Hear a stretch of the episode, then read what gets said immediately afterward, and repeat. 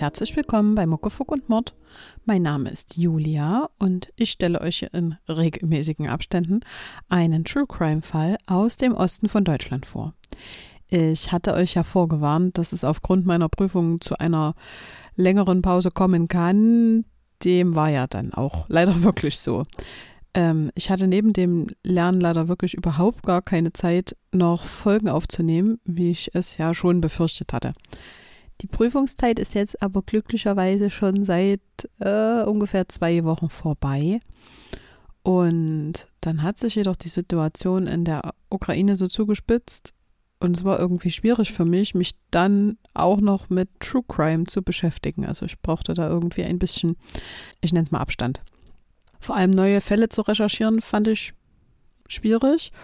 Und deswegen habe ich mich heute dazu entschieden, einen älteren Fall für euch nochmal neu aufzunehmen. Dafür begeben wir uns dieses Mal nach Leipzig in das Jahr 1986.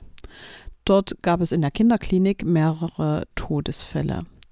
Die Fälle von Todesengeln finde ich irgendwie immer wieder, ich sag mal, interessant, was Menschen irgendwie dazu treibt, ihn zum Schutz und zur Pflege unterstellte Patienten in den Tod zu führen. Es gibt ja auch mehrere bekanntere und vor allem, ich sag mal, aktuellere Fälle, die in anderen Podcasts schon besprochen wurden, wie jetzt der Todesengel Irene Becker aus der Charité oder Nils H. aus Delmhorst. Die Motive bei diesen beiden sind ja schon sehr unterschiedlich. Dieser Fall, den ich heute mit euch bespreche, zeigt nochmal einen ganz anderen Aspekt eines Motivs. Ich finde ihn besonders schrecklich, da er sich auf einer Neonatologie, also einer Intensivstation für Babys zugetragen hat. Wen dieses Thema besonders triggert, also der Tod von Babys, dem würde ich raten, eine andere Folge zu hören. Die Namen habe ich geändert. Frank ist Facharzt für Kinderheilkunde in der städtischen Kinderklinik in Leipzig und er hat Nachtdienst. Am 10. April 1986 gegen 2 Uhr wird er von der Nachtschwester Katrin, die auf der Station der Neonatologie arbeitet, geweckt. Bei einem Säugling hat sie eine auffällige Bauchblähung bemerkt. Außerdem spuckte das Kind zum Teil galliges Sekret. Frank untersucht das Kind, das im Inkubator des Intensivzimmers liegt. Er legt dann eine Entlastungssonde und darin, ja, sammelt sich dann reichlich grün-gelbes Sekret, das von der Galle stammt. Er vermutet eine Engstellung des Zwölffingerdarms oder des oberen Dünndarms. Er legt sich dann erneut schlafen und das Kind wirkt dann erst einmal stabil. Katrin hat nun Pause mit ihren Kolleginnen. Sie geht danach weiter ihrer Arbeit nach und hilft einer anderen Kollegin bei der Arbeit. Sie kontrolliert außerdem den Puls des Säuglings, der sich, über, der sich übergeben hatte, und stellt dann eine niedrige Herzfrequenz fest. Das Herz schlägt nur noch 76 Schläge pro Minute. Der normale Ruhepuls eines Säuglings liegt bei etwa 130 oder 140 Schlägen pro Minute. Sie informiert dann eine Kollegin und lässt diese nochmals, nochmals nachmessen und die Kollegin bestätigt das auch. Dann erledigt Katrin bis 5 Uhr weiter ihre Arbeiten auf der Station und schließt dann einen Biomonitor bei dem Säugling an. Außerdem nimmt sie Eintragungen im Diensttagebuch vor. Dann weckt sie nochmal den Kinderarzt Frank, der in der Nacht schon mal auf Station war, und berichtet ihm von dem Allgemeinzustand des Kindes. Bevor Frank auf der Station eintrifft, ist Schichtwechsel und Katrin übergibt an ihre Kollegin. Frank vermutet durch das häufige Spucken einen Elektrolytverlust bei dem Säugling und weist deswegen die Gabe von Kaliumchlorid an. Das Kind wird daraufhin dann in eine andere Kinderklinik verlegt. Dort erfolgt zunächst eine Blutentnahme vor der Einleitung weiterer therapeutischer Maßnahmen. Und die Symptome des Kindes deuten auf eine Fremdeinwirkung hin. Hier wird zuerst eine Obsidianvergiftung vermutet. Obsidian ist damals ein Medikament zur Behandlung von Herzrhythmusstörungen. Der Zustand des Babys verschlechtert sich immer weiter und das Kind verstirbt dann am 15. April 1986, fünf Tage nach der Verlegung in die andere Kinderklinik. Die Obduktion des Säuglings erfolgt noch am gleichen Tag. Es werden keine Hinweise auf Erkrankungen oder Fehlbildung gefunden. Im Blut jedoch gelingt der Nachweis von 100 Mikrogramm pro Milliliter Digitoxin, was den toxischen Grenzwert dieses Medikaments um mehr als das Dreifache übersteigt. Das Rätsel nach dem Täter beginnt. Wer vergiftet Säuglinge? Ist es vielleicht jemand aus dem Kollektiv? Der Kreisarzt der Stadt Leipzig meldet außerdem Unregelmäßigkeiten der Muttermilchversorgung von den Säuglingen und auch damit auftretende gesundheitliche Komplikationen. Eine besondere Einheit übernimmt dann die Ermittlungen. In der DDR sind sie so eine Art Staatsgeheimnis. Es handelt sich um eine Spezialkommission der Stasi, die Verbrecherjagd, die es eigentlich gar nicht geben sollte, wie zum Beispiel Serienmörder. Die ermitteln dann, wenn die, wenn die Politiker der DDR Kritik am Staat befürchten. Die Spezialkommission der Stasi steht ein viel breiteres Portfolio in Sachen Ermittlung zur Verfügung als der Kripo. Sie haben Informanten, es gibt dann inoffizielle Wohnungsdurchsuchungen, sie verwanzen ähm, Räume und hören auch Telefonate ab. Und die Polizei darf das natürlich nicht. Es tut sich schon bald ein erster Verdacht auf. Zum Todeszeitpunkt von auch anderen Säuglingen hatte immer die gleiche Schwester Dienst, Katrin. Sie hat auch Zugang zu den Medikamenten, denn die werden unverschlossen gelagert. Am 18. April 1986 wird sie deswegen in die Leipziger Bezirksverwaltung der Stasi gebracht. Die Hauptverdächtige ist nun die Kinderkrankenschwester Katrin. Und unter Mordverdacht wird sie dann in U-Haft genommen. Sie bleibt über ein Jahr in Untersuchungshaft, denn die Stasi will genau klären, wie es zu der Tat kommen konnte.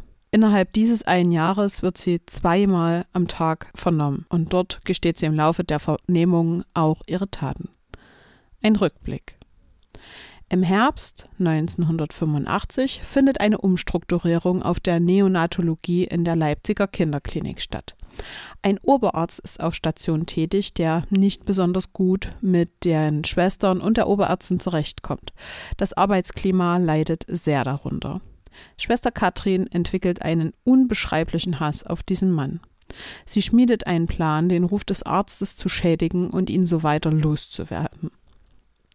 Sie beginnt, Milchflaschen wahllos Kochsalz beizumengen, sieht jedoch keine erkennbare nachteilige Reaktion bei den Babys. Sie beschließt daher, ihre Maßnahmen zu verschärfen. Am 6. Oktober 1985 wird Baby K geboren. Wegen vermuteten Sta Sauerstoffmangels wird, das, äh, wird der Säugling auf ein Intensivzimmer gebracht, da intubiert und auch beatmet. Katrin übernimmt das Baby im Spätdienst zur Pflege und Betreuung. Und sie fasst dann den Entschluss, dem Kind ohne ärztliche Anweisung eine Ampulle Digitoxin, das sind 0,25 Milligramm, zu verabreichen. Digitoxin wird eigentlich bei Herzerkrankungen zur Stärkung des Herzmuskels eingesetzt und eine Überdosierung kann sich tödlich auswirken. Schwester Katrin wusste das. Sie handelte also vorsätzlich. Und sie setzte ihr Vorhaben auch in die Tat um, gegen 20.30 Uhr. Eine Arrhythmie des Herzschlages bei Baby K trat gegen 21 Uhr auf. Und eine weitere Verschlechterung des Allgemeinzustandes durch den Arzt konnte dann auch nicht mehr aufgehalten werden. Daher wurde das Kind in die Klinik für Kindermedizin verlegt. Baby hatte Glück, denn es überstand die Digitoxinvergiftung, da das Kind insgesamt gesund und kräftig war. Im Januar, also etwa drei Monate nach dem Anschlag auf Baby K, erfuhr Katrin dann, dass die Oberärztin der Station wegen Differenzen mit dem anderen Oberarzt, den sie ja nicht mochte, kündigen wollte. Katrins Vorhaben, das Ansehen des neuen Oberarztes zu schädigen und so den Weggang der bisherigen Oberärztin zu verhindern, verfestigte sich in diesem Moment nochmals. Baby V wird mit 2220 Gramm und 48 Zentimetern geboren, also eher ein kleines und leichteres Kind. Am 1. und 2. Februar hat das Kind Probleme bei der Nahrungsaufnahme. Katrin hat dann einen Konflikt mit dem Oberarzt, als sie ihm dies berichtet. Sie hätte ihre Arbeit nur nicht richtig gemacht, sagt er. Er verlässt dann gegen 18 Uhr die Klinik, hat jedoch an diesem Tag Bereitschaftsdienst. Sie spritzt dem Baby am 2.2. gegen 19.30 Uhr Digitoxin und kurz vor 9 treten erste auffällige Symptome auf. Katrin vermerkt diese in der Doku und informiert telefonisch den Oberarzt. Der veranlasst telefonisch ein Legen einer Entlastungssonde. Und es tritt dann aber keine Besserung ein. Um 21.45 Uhr trifft der Oberarzt dann in der Klinik ein. Katrin und die Nachtschwester versuchen unter Anweisung des Oberarztes das Leben des Kindes zu retten. Katrin sagt jedoch nicht, dass sie dem Baby Medikamente gespritzt hat. Baby V verstirbt dann um 23.20 Uhr. Am 17.03., also nur einen Monat später, hat Katrin dann Spätdienst und Baby H wird um 16.05 Uhr an jenem Tag geboren. Er wiegt 1630 Gramm und ist nur 41 Zentimeter groß, also noch viel kleiner und leichter wie der andere Säugling.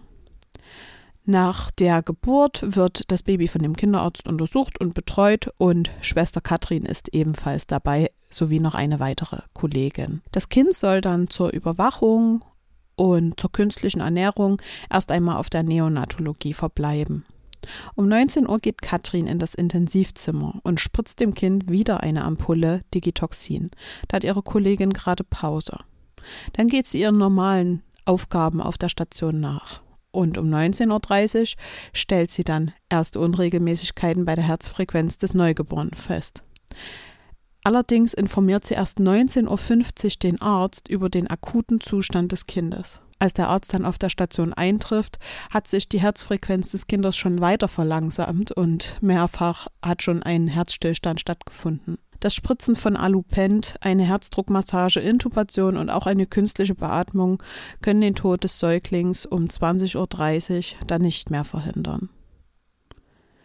Zwischen dem 24. und 26. März 1986 wird bei dem zufälligen Trinken von einem Rest Tee in einer Flasche von einer Schwester festgestellt, dass dieser extrem versalzen war.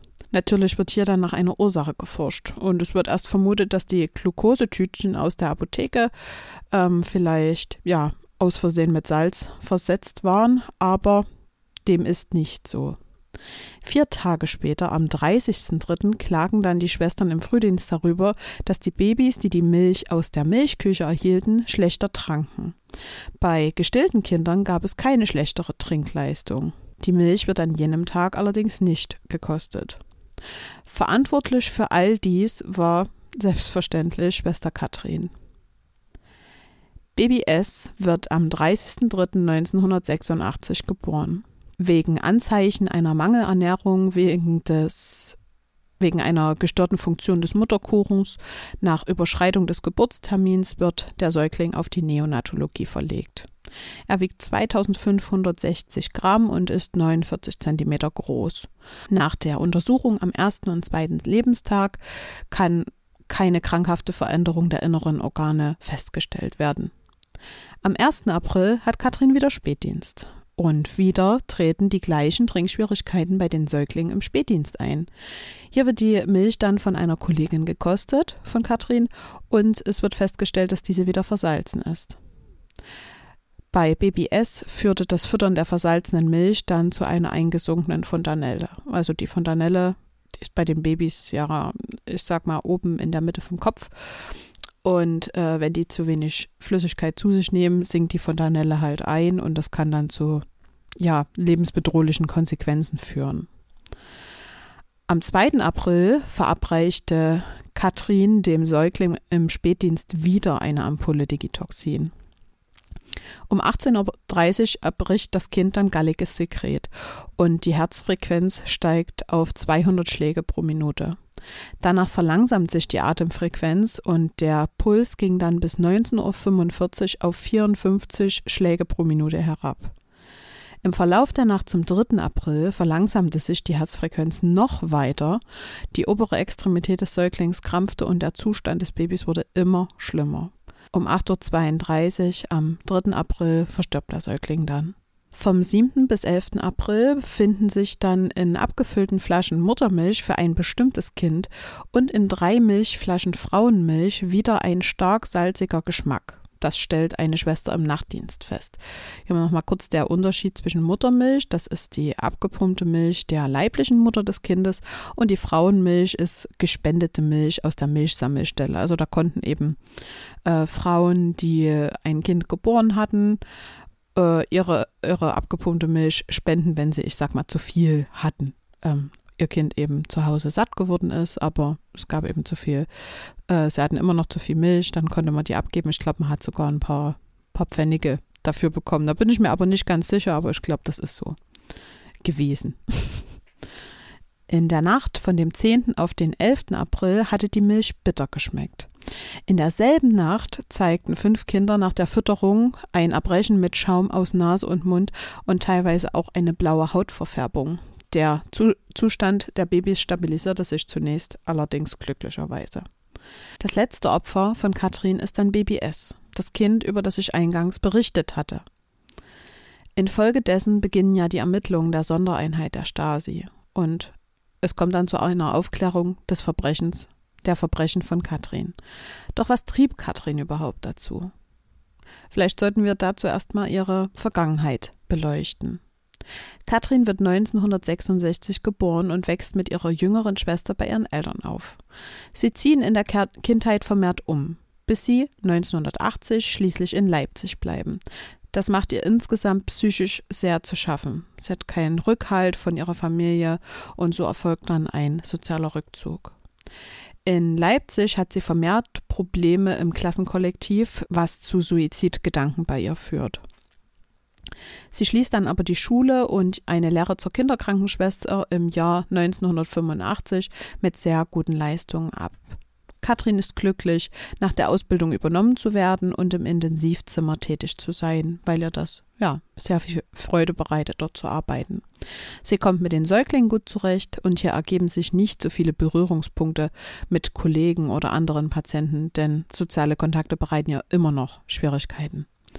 Innerbetriebliche Konflikte auf der Kinderstation Ende 1985 machen ihr ebenfalls sehr zu schaffen. Die vorher seit Jahren tätige Oberärztin wurde nicht als Abteilungsleiterin eingesetzt, sondern ein Arzt aus einer anderen medizinischen Einrichtung.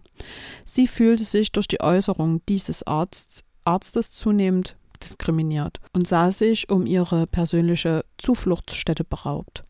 Ein Hass entwickelte sich auf den o Oberarzt und sie wollte ihm unbedingt schaden. Deswegen entschied sie sich, die Milch zu versalzen und die Säuglinge mit Digitoxin zu vergiften.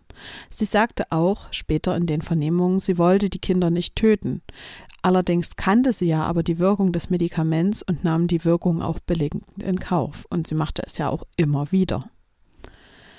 Ein weiterer Umstand belastet sie auch sehr. Das schildert sie dann in den Vernehmungen. Sie sagt aus, dass sie seit 1977, da war sie ein, gerade einmal elf Jahre alt, regelmäßig von ihrem Vater vergewaltigt wurde. Wenn sie sich wehrte, verprügelte er sie. Er tat dies immer, wenn ihre Schwester und ihre Mutter nicht da waren. Das war circa alle zwei Monate, das letzte Mal im Januar 1986 der Fall, also kurz nach dem Beginn ihrer Vergiftungsserie an den Babys. Sie vertraute sich niemandem an, aus Angst, man könne sie als Lügnerin darstellen und sie würde ihre Mutter verlieren, die sicher zu ihrem Vater halten würde. Das Ministerium für Staatssicherheit arbeitet den Fall dann detailliert auf. Katrin bleibt, wie gesagt, über ein Jahr in Haft und die Stasi will genau klären, wie es zu der Tat kommen konnte. Deswegen wird sie auch, wie schon erwähnt, zweimal am Tag vernommen.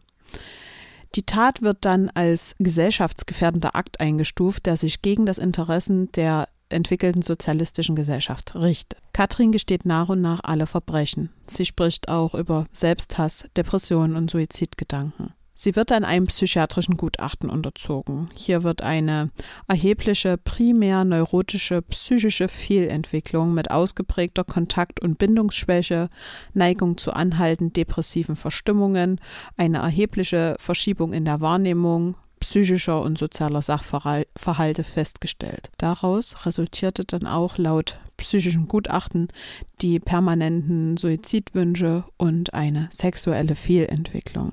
Die Eltern der Säuglinge werden in die Bezirksverwaltung bestellt. Sie erfuhren nie, was tatsächlich mit ihren Babys passierte. Nur, dass es eine unnatürliche Todesursache war. Außerdem wurden die Eltern zu einer strikten Geheimhaltung gezwungen. Danach wurden sie noch Monate überwacht, ob sie sich auch daran hielten. Die Verhandlung gegen Katrin findet im März 1988 vor dem Bezirksgericht Leipzig statt.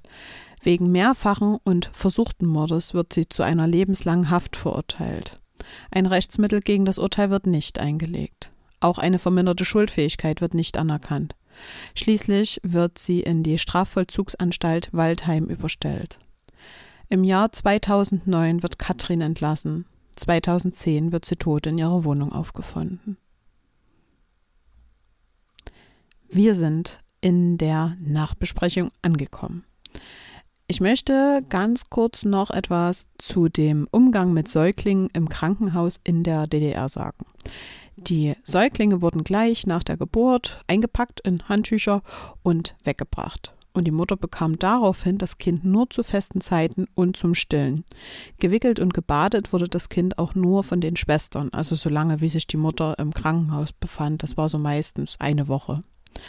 Die Babys befanden sich außerdem in Säuglingszimmern, also ganz viele Babys, ähm, Bett an Bett, in einem großen Zimmer, wo sie dann von den Schwestern versorgt wurden. Tote Kinder zeigte man den Eltern ebenfalls nicht. Die mussten sich einfach nur mit dieser Nachricht, ich sag mal, zufrieden geben. Durch das fehlende Rooming in, wie es ja heute möglich ist, also und auch üblich ist, dass die Eltern ähm, oder die Mutter zumindest ihr Kind mit im Zimmer hat, neben dem Bett. Ja, aber durch dieses fehlende Rooming-In waren solche Taten eben überhaupt erst möglich. Es gibt auch Berichte von Zwangsadoption, dass man den Eltern sagte, das Kind oder das Baby wäre tot und man es nach der Geburt zur Adoption freigab. Da habe ich noch einen Link für euch in den Show Notes. Außerdem hatte ich ja eingangs schon die aktuelleren und auch zum Teil bekannteren Fälle von Todesengeln erwähnt. Ähm, ich würde euch einfach mal auflisten und vielleicht auch bei Instagram verlinken.